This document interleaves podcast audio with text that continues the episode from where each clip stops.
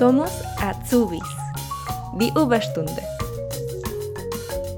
Esta semana conversamos con Elena Aguilar, coach laboral y experta en recursos humanos.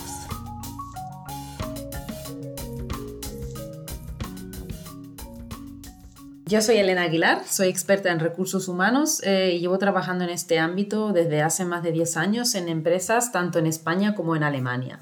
Además, soy business coach y ayudo a las personas a conseguir sus objetivos profesionales. Sobre todo acompaño a hispanohablantes en Alemania en su crecimiento profesional, en su integración y en su camino hacia su vida profesional satisfactoria. Elena, ¿cómo llegas tú a convertirte en, coach y experta en recursos humanos? ¿Cuál es tu experiencia también personal que te ha permitido llegar al lugar en donde estás? Sí, bueno, os cuento un poco mi historia, ¿vale? Yo soy hija de una familia española de trabajadores extranjeros que vinieron a Alemania hace más de 40 años y por tanto yo conozco por propia experiencia muy bien las dificultades de integración que viven los inmigrantes en Alemania. En mi casa éramos tres niños y no teníamos familiares aquí en Alemania. Solamente mi padre trabajaba y mi madre se ocupaba de, cuidarnos y de las tareas de casa. En ese momento, cuando mis padres se vinieron a Alemania, mucha gente de España había venido aquí a trabajar y había muchos españoles en el lugar de trabajo de mi padre. Por tanto, él solamente hablaba español con sus compañeros de trabajo durante todo el día. Entonces, eh, mi padre ni hablaba el alemán, ni conocía la cultura ni las leyes alemanas. Y a mi madre pues le pasaba lo mismo. Ella tampoco sabía hablar alemán y no conocía ni las leyes ni la cultura alemana. A día de hoy, de hecho, mi madre aún me cuenta que ella tenía que pedir las cosas con gestos en el panadero o en la carnicería, pues porque no, no se entendía, ¿no? Entonces yo crecí en un ambiente de influencia española aquí en Alemania y mm, cuando yo entré al kindergarten, yo no hablaba ni una palabra de alemán y los niños no querían jugar conmigo. Luego, más tarde, cuando yo aprendí el alemán, yo iba al colegio y yo ya sabía escribir, pues eh, me acuerdo que yo misma tuve que escribir las, eh, mis propias faltas o cartas para el colegio y mi madre solamente la firmaba porque ella no sabía escribir el alemán. Entonces yo por eso he vivido eh, yo misma esta experiencia y estas dificultades de inmigración que tienen los hispanohablantes en Alemania. Y bueno, yo sé que es, que es muy complicado esta situación, lo he vivido en primera mano, lo he vivido yo misma, lo he vivido eh, en mi familia, con mis padres. Entonces, mm, yo quiero ayudar a esas personas. Yo llevo 10 años trabajando en recursos humanos, en mi experiencia profesional, pues veo mucha gente que viene de países hispanohablantes a Alemania y ve cómo se sienten, ¿no? Incapaz, indefensas. Entonces, eh, no tienen a nadie que, pues, eh, digamos, que, que, le agarre de la mano y le acompañe en ese camino, que le explique la cultura, las leyes alemanas, las diferencias. Entonces, em, bueno, yo eh, me formé como coach laboral y combino, digamos, mi, mi, mi conocimiento de mi, de, de mi expertise de recursos humanos, mi experiencia con el coaching. Ayudo a esas personas, pues, con todo mi conocimiento que tengo, a, acompañarles en su camino hacia su, éxito profesional y que sientan que no están solos, que tienen apoyo de una persona que entiende su cultura, su lengua y que entiende también pues la cultura y la lengua, las leyes alemanas y así intento pues con este conocimiento dar un valor añadido pues a esas personas y, y ayudarle. La verdad que me encanta ayudar a las personas y, y sobre todo ver que consiguen sus objetivos. Me imagino lo difícil también que debe haber sido para tus padres hace más de 40 años llegar acá, porque la, la red probablemente de hispanos hablantes era mucho más pequeña, no como hoy día que hay más acceso también, al igual que en Internet. En tu caso personal, las dificultades que tus padres tenían con el tema del idioma, la integración laboral, ¿eran conversaciones que se daban también dentro de casa? Claro, eh, como tú bien dices, antiguamente no habían las posibilidades y las redes que hay hoy. Hoy en día hay grupos de Facebook españoles y latinos en tal ciudad, ¿no? Te puedes meter, puedes decir, ay, mira, busco pues, pues un pediatra que hable español y, te ayudan, te contestan, ¿no? Antiguamente no existían esas posibilidades, entonces era todo mucho más difícil. Eh, era todo pues a través del vecino, de, del conocido, del compañero de trabajo y así, pero no existían todas esas posibilidades. Claro, en, en mi casa esas conversaciones también, también existían, ¿no? Lo que pasa que las, las posibilidades e, eran mucho más limitadas, era más complicado antes que a día de hoy. Y a pesar de las eh, ayudas que existen actualmente acá en Alemania, siguen habiendo bastantes barreras para poder integrarse ¿no? al mercado laboral. En tus 10 años de experiencia, ¿qué es lo que has observado tú que para nosotros como hispanohablantes se convierten en dificultades que tenemos que ir sorteando? Sobre todo lo más importante o la barrera más grande sigue siendo el idioma. Es una gran barrera, porque aunque existen trabajos donde se puede trabajar solamente con el inglés, eh, pero aún así las empresas sí que te piden eh, que tengas un, un, mínimo, un nivel básico del alemán. ¿no? Y luego también está el tema de la cultura alemana, que es muy diferente a la cultura latina ya simplemente por el hecho de, por ejemplo, solicitar empleo en Alemania. Eso es un caso aparte. Los documentos que se presentan tienen que ser muy profesionales, tienen que estar muy bien redactados y luego también el comportamiento y la comunicación también es muy diferente aquí en Alemania en comparación con países latinos. Y por eso es muy importante entender cómo funciona Alemania para poder adaptarse y no llamar la atención de forma negativa. Al principio de todo este tema de la adaptación viene primero el llamado shock cultural. ¿Puedes explicarnos un poco de qué se trata y cómo podemos enfrentarlo de mejor manera? Pues mira, cuando una persona se va al extranjero para pasar allí un semestre o un año, pues puede ser muy emocionante, ¿no? Em, uno quiere conocer gente, quiere conocer el país, la nueva cultura y está muy ilusionado. Y mientras más grandes sean las diferencias entre el país del que uno viene y el país del destino, pues más difícil es la adaptación. Eh, la persona extranjera incluso puede llegar a sentir dolores físicos o emocionales porque no conoce su entorno y sufre pues por no estar en su país eh, natal, ¿no? en lo que uno conoce. Entonces, ahí es cuando esto que pasa se llama choque cultural y tiene cuatro fases. La primera fase se llama luna de miel y representa por los primeros días o las semanas de, de estancia en el extranjero y este, en este periodo la persona pues está fascinada por todo lo nuevo, la cultura, está muy abierta y positiva en conocer eh, el nuevo país, explorar la comida, la gente y está, es todo muy bonito, ¿no?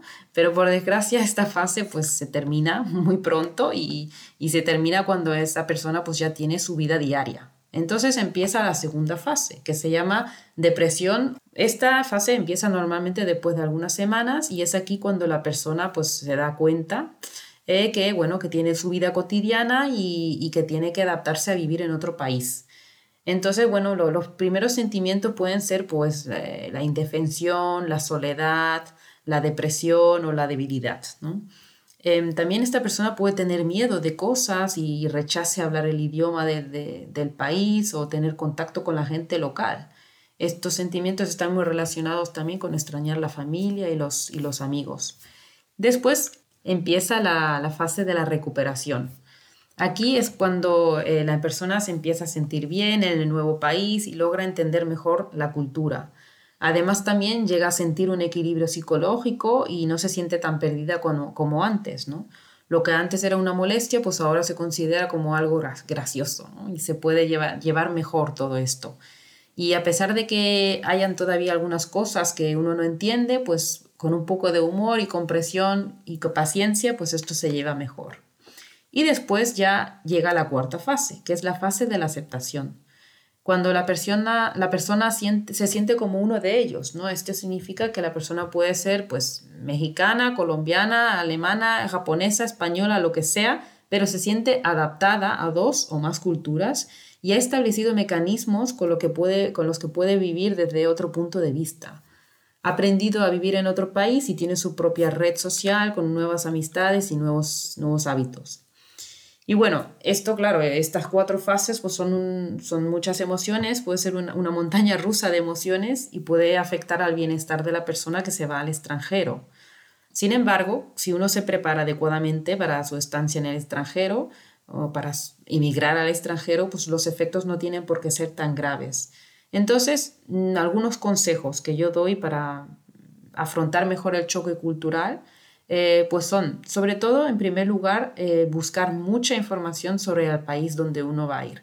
Informarse de cosas, mm, por ejemplo, como el tiempo, la situación política, cuáles son las ciudades más grandes de ese país, el número de habitantes, toda la información que uno pueda pueda recopilar para estar bien preparado y, poder acostumbrarse a las nuevas circunstancias, ¿no? También para poder participar en conversaciones luego en ese país. Cosas también que pueden parecer una tontería, ¿no? Pero, pues, por ejemplo, el clima. En Alemania, por ejemplo, en verano puede ser hasta 35 grados y en invierno hasta menos 20. Entonces, pues, ¿qué tipo de ropa me tengo que llevar? Todo, ¿no? Luego, mi segundo consejo que doy, que es cuando la persona eh, todavía no está en Alemania, sino está en otro país y planea venir, pues planear eh, muy bien esos primeros días, ¿no? Cómo llegar a la ciudad, hay transporte público, dónde duermo, hay un grupo de gente ah, mm, con los que puedo entrar en contacto, ¿no? Como lo que decía antes, hay grupos en Facebook que se llama Españoles y Latinos, pues en tal ciudad, ¿no? Para poder tener una conexión al menos los primeros días, ¿no? Luego también em, es muy importante, es para mí un consejo esencial, es saber sobre la cultura de ese país. Pueden ser cosas superficiales, ¿no? Sobre, yo qué sé, la historia de ese país, pero sobre todo más importante es eh, la cultura del carácter de la gente de ese país. Porque uno tiene que saber cómo se relaciona la gente, cómo se comporta la sociedad, ¿no? Cuando uno entiende eso más o menos, eh, lo de la, nueva cultura, pues también uno no se sorprende tanto cuando en, algún momento dado, pues una persona alemana hace algo que nos puede parecer raro. Y bueno, sobre todo, cuando uno haya recolectado toda, toda esa información, uno tiene que empezar a aprender el idioma del país en el caso que todavía no lo sepa, porque eso es muy importante para poder saber comunicarse en la lengua nativa de las personas. Uno tiene más acceso también y, puede y muestra realmente un verdadero interés hacia la cultura, ¿no? si uno hace un esfuerzo de aprender el idioma. Y bueno, em, ya como decía antes, en Alemania la gente dice, bueno, es muy fácil sobrevivir con el inglés porque todo el mundo lo habla. Es así, no te digo que no, pero de todos modos es recomendable saber lo básico del alemán, sobre todo cuando uno quiere establecer relaciones de más profundidad con los alemanes. Es, es imprescindible conocer la cultura y también si uno depende de dónde se vaya a Alemania, si es un pueblo, en muchos pueblos no todo el mundo habla inglés, sobre todo en, las autoridades. Entonces, esa es también una recomendación mía que doy. Y bueno, pues, pues eh, como son culturas diferentes, tanto la persona que viene como las que están aquí, yo resumiendo diría que, bueno, que hay que tener eh, paciencia y que hay que tratarse mutuamente pues, con precaución y con sensibilidad. Claro. Sobre el el choque cultural y estas fases que tú dices, Depende de la situación de cada persona, es el tiempo que puede durar, ¿no? O está como, porque no creo que está definido, ¿no? De que la primera fase dura tanto, la segunda fase dura tanto tiempo. Me imagino que hay casos que eh, hay fases que toman más tiempo que las otras. Sí, en eso tienes toda la razón. Eh, hay fases en que duran más y otras que duran menos y también depende mucho de la persona, porque hay pues muchos factores, tanto internos como internos, externos, que pueden afectar a esto, ¿no? Porque, por ejemplo, uno de los factores internos es la inseguridad. Al no saber el idioma, uno se siente incapaz, se siente frustrado, uno no puede expresar bien lo que uno quiere decir, ¿no? Entonces le hace a uno sentir incluso inferior a los demás, ¿no? Y esto puede afectar a la autoestima, a la, auto, a la autoconfianza de uno mismo. Por eso esta fase eh, puede durar más si una persona se queda ahí estancado.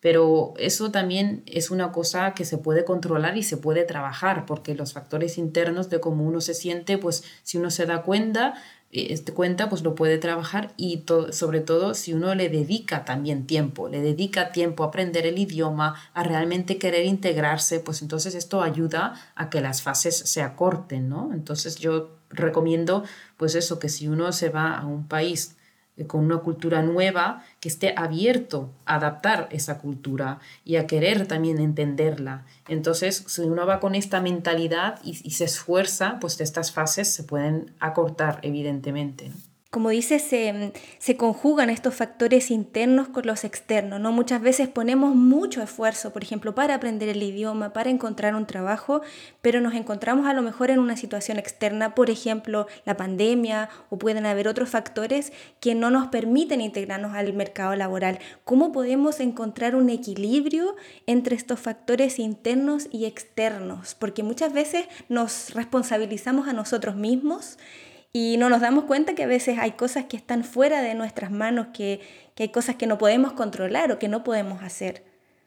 Sí, como tú bien dices, el tema de la pandemia es también un factor externo, la situación del mercado laboral, las limitaciones de la oferta, la crisis económica, todo esto, ¿no? Sin embargo, en Alemania falta personal cualificado, por tanto creo que esto no debería ser un gran problema. Lo que sí veo es eso, que al no hablar bien el idioma, al no entender la cultura, pues esto también puede ser un factor externo a la hora de intentar integrarse al mercado laboral. En Alemania hay mucha burocracia, si tienes que, tienes que ir a mil oficinas y administraciones del Estado para solicitar cosas eh, y es complicado hacer esto sin conocer el, el, sistema. Entonces, como bien dices, hay que compaginar los factores internos y los externos. A los externos, mm, eso es algo que no se puede controlar, eso está ahí, pero lo que sí puedo hacer es cambiar algo en los factores internos, es decir, cambiar mi actitud. Eh, hacia las cosas, porque las cosas son como son, yo no las puedo cambiar, ¿no? Pero yo puedo cambiar mi actitud hacia esta situación, ¿no? O, o intentar pues tener, tener más seguridad en mí mismo, aunque yo no hable el idioma, eso no significa que yo no sea capaz o que no sea una persona eh, con las cualificaciones adecuadas. Entonces, ahí es donde dices, hay que encontrar un equilibrio que aunque esto esté ahí, los factores externos, yo tengo que seguir trabajando en eh, controlar y potenciar mis factores internos que me ayuden a afrontar mejor esta situación. ¿Cómo podrías describir tú la cultura del trabajo acá en Alemania para que las personas que nos escuchan, ya sean que están fuera de Alemania o que vienen recién llegando, también puedan hacerse una idea y entender de qué es diferente, probablemente desde lo, comparando con los países de los que nosotros venimos? Sí, la verdad que hay también una gran diferencia. Em, también eso depende mucho de la, de la empresa en la, que, en la que trabajas, ¿no? La cultura empresarial en Alemania puede ser muy diferente en una startup que en una empresa, eh, en un banco, por ejemplo, ¿no? Entonces, pues puede ser muy diferente, pero por lo general yo diría que comparado con países eh, hispanohablantes, la cultura empresarial en Alemania en general es bastante jerárquica.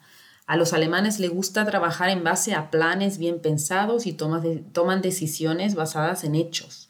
Las reuniones son organizadas, son bien planeadas y son como el paso previo a decisiones consensuadas y tomadas en grupo.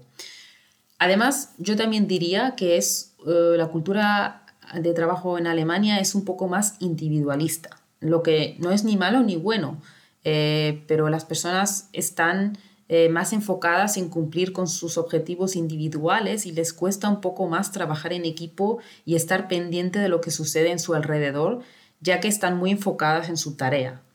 Esto tiene pros y contras, ¿no? Por ejemplo, los pros son que las personas son mucho más productivas, entregan las cosas a tiempo, no hay distracciones, el tiempo está bien aprovechado y la calidad de las tareas también sube. Los contras, pues son que no, que no están en temas eh, de, lo, de lo que los demás están haciendo, no se enteran si tienen que ayudar y están menos dispuestos a cambiar espontáneamente sus planes de trabajo. Luego en, en, Alemania hay muchas personas que son muy organizadas y que lo necesitan, es decir, que necesitan tener un plan establecido de tareas al detalle y una estructura con antelación. En otras culturas, pues esto tal vez no es tan así, ¿no?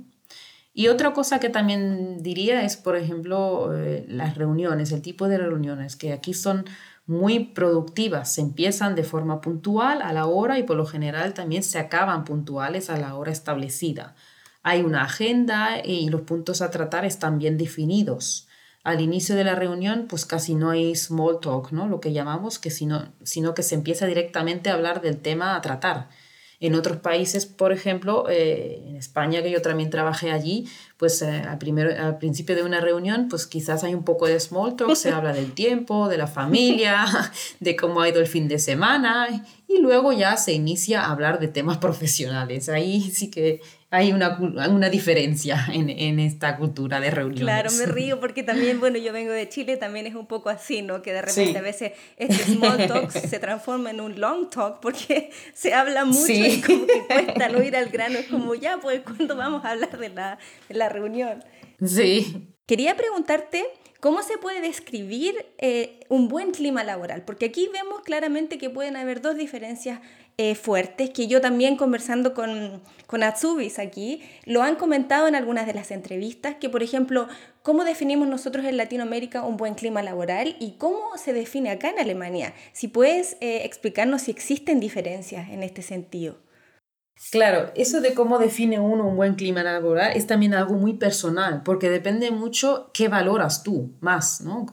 Por ejemplo, lo que te puedo decir es que aquí en Alemania sí que los alemanes pues, respetan mucho su trabajo, pero aún más su descanso. Las vacaciones y el tiempo libre son muy importantes. La mayoría de los trabajadores eh, tiene 30 días de vacaciones y organizan sus vacaciones con bastante antelación, ¿no?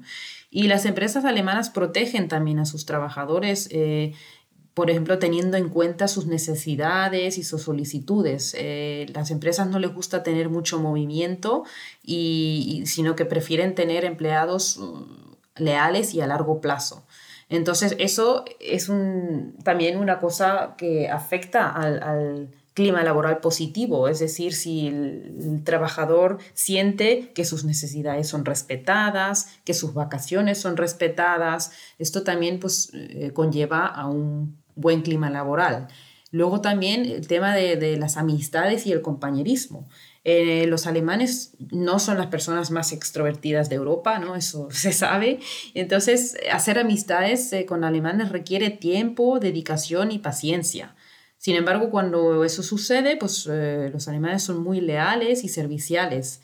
Las amistades dentro del entorno laboral también son bastante raras, pero a veces las empresas organizan eh, eventos también para conocer mejor a sus empleados. Entonces, claro, eso eh, a una persona que viene de un país hispanohablante, pues quizás no diferencia tanto en amistad o compañero de trabajo, ¿no? Entonces, eh, por eso digo que un buen clima laboral es algo muy personal, porque quizás el alemán prefiere tener eh, separado, esto es mi compañero de trabajo y esta es mi amistad. Salgo de mi trabajo y tengo contacto con otras personas. Sin embargo, yo creo que en países em, hispanohablantes no se diferencia tanto, ¿no? Si en el trabajo hago amistades, eh, este es mi amigo, es mi amiga y da igual dentro o fuera del trabajo, esto es mi, amistad y esto favorece a un clima laboral también bueno.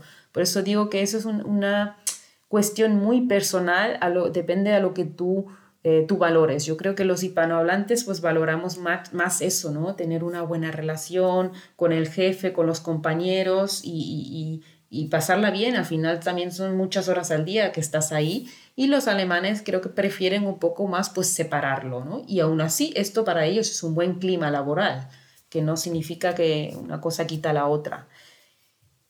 Y bueno, también es muy, muy importante, eh, los alemanes y la cultura es como mucho más directa. Esto es algo que aquí en Alemania también se valoran, también por las empresas es valorado que uno sea abierto, directo, que diga lo que piensa eh, en el aspecto de, porque eso lo valoran de forma positiva como crítica constructiva para poder trabajar con ello y mejorar también eh, cosas dentro de la empresa. Y en otros países tal vez esto no estamos tan acostumbrados de ser tan directos y, sobre todo cuando se trata de cosas a lo mejor no tan positivas, ¿no? Entonces, yo creo que cuando tú notas que estás en un ambiente donde puedes expresar libremente lo que piensas sin tener consecuencias negativas, eso también influye o contribuye a que haya un buen clima laboral esta diferencia que tú dices que mucha gente hace del, trabajo y, las amistades fuera del, trabajo, ¿por qué aquí en Alemania muchas personas optan por eso? ¿Es lo hacen para proteger también su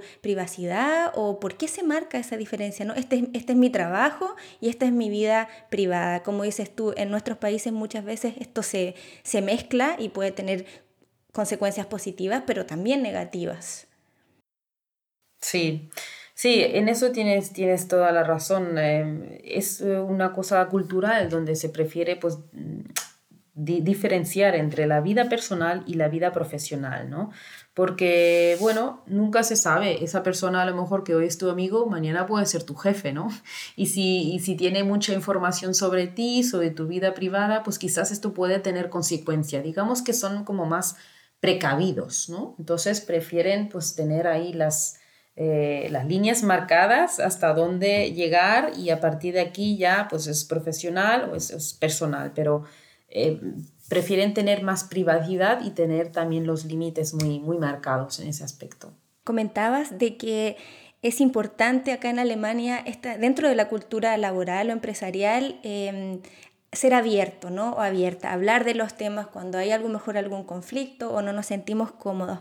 ¿Cómo nosotros que venimos de culturas donde en general no es así, cuesta mucho eh, hablar los problemas o si hay alguna dificultad, ¿cómo nosotros podemos trabajar eso para poder también ir entendiendo y ser parte de, esta, de la cultura de la, de la empresa y no solo de la empresa? No creo que también en Alemania por lo general la gente es muy abierta, yo pienso que la persona que llega a Alemania debe ser consciente que está entrando a una nueva cultura y estar dispuesta a adaptarse a una nueva cultura. Debe tener empatía y estar alerta a lo que dice y a lo que escucha. Está en un nuevo país y las cosas van a ser diferentes a lo que uno está acostumbrado. Y eso es la base. Yo creo que uno tiene que tener esta mentalidad y este pensamiento para que sea más fácil. Los alemanes, como tú dices, son mucho más directos y esto eh, parte por no tomárselo de forma personal, sino de forma profesional. Está direccionado a la tarea en cuestión y no a la personalidad o, a la persona en concreto, ¿no? Es simplemente una cuestión técnica.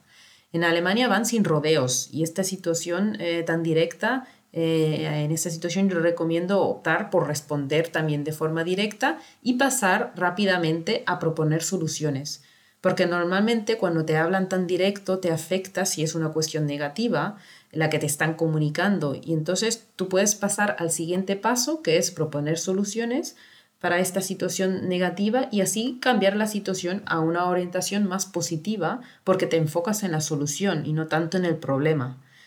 Es importante aceptar eh, esa cultura directa em, y un poco también saber, pues, entender cómo funciona, ¿no? Entender que es una cuestión cultural, no es personal.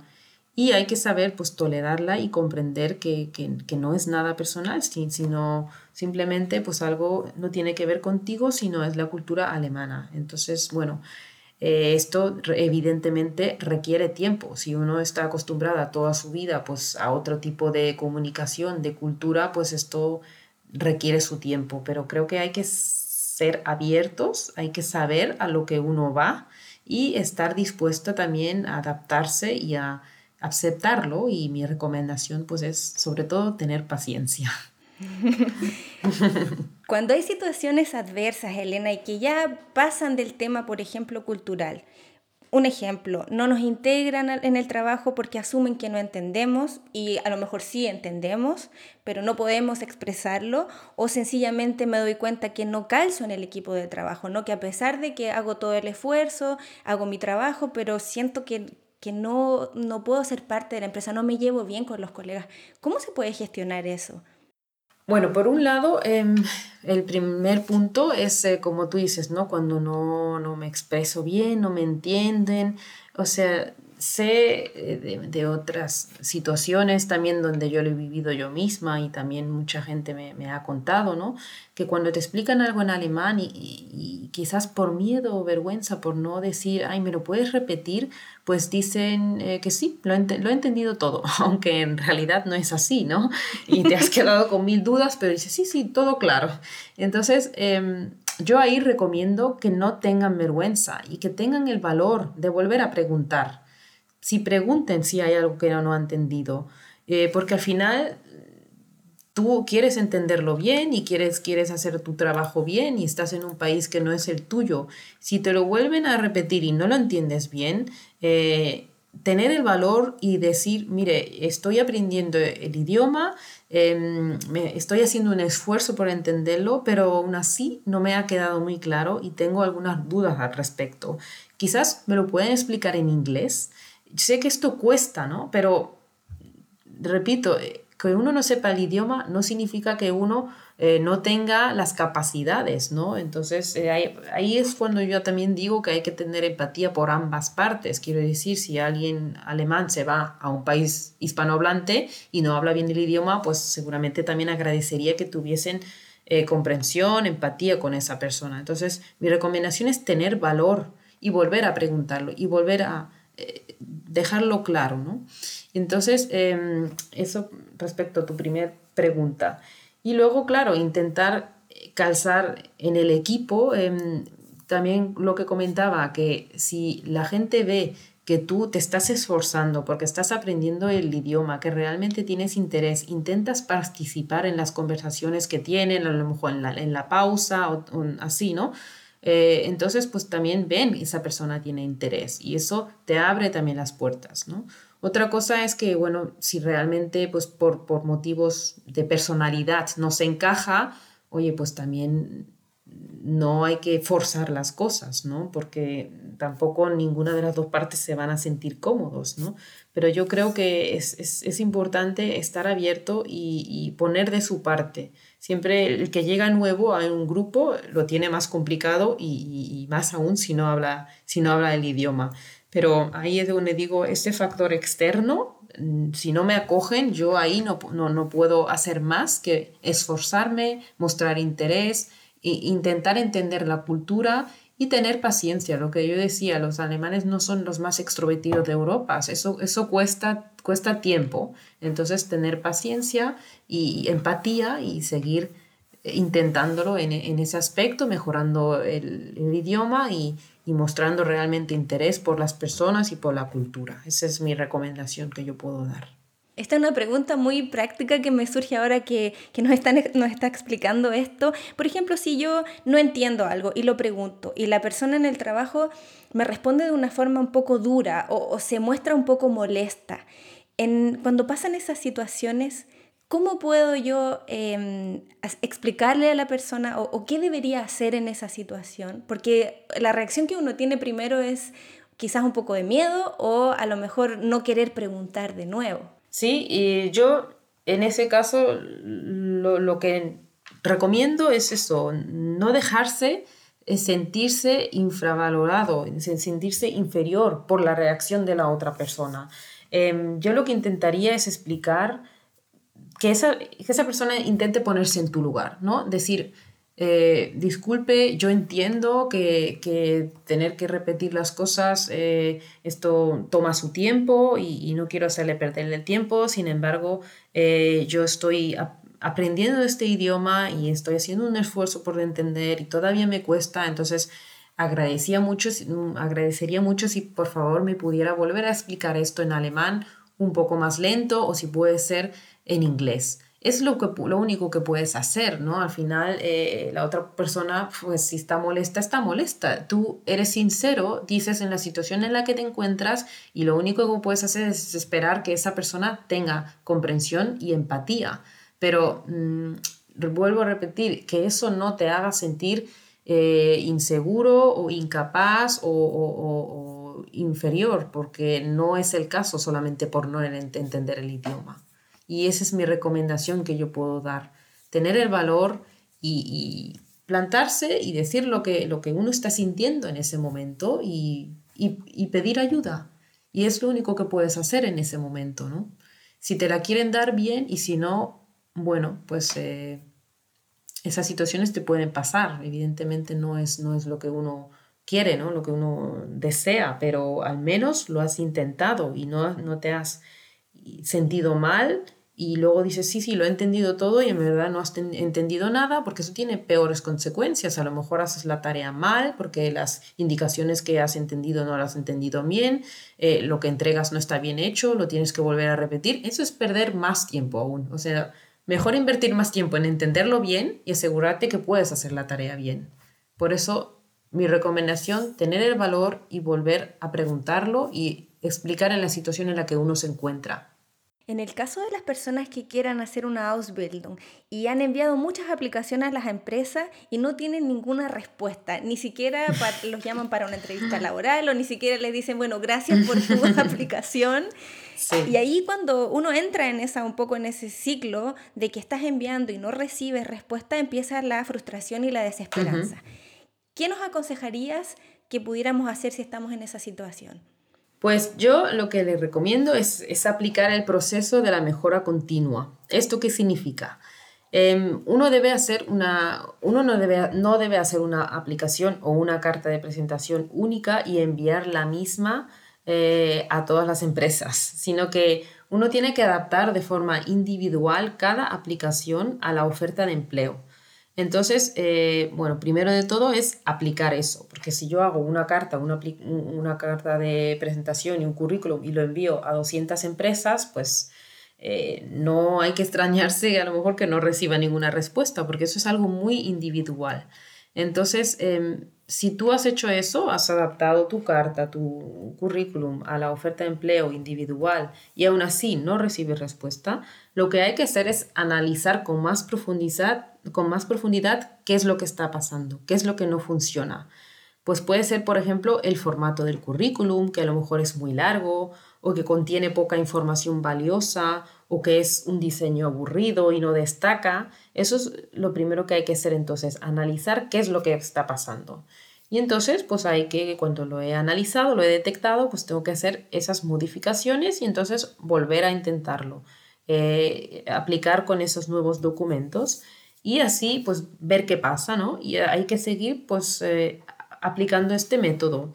Tú eh, haces modificaciones, aplicas, ves si funciona o no funciona, si funciona bien, vas en la dirección correcta y si no, pues hay que seguir analizando la situación, introduciendo otros cambios y volver a intentarlo. Y eso es el proceso de la mejora continua.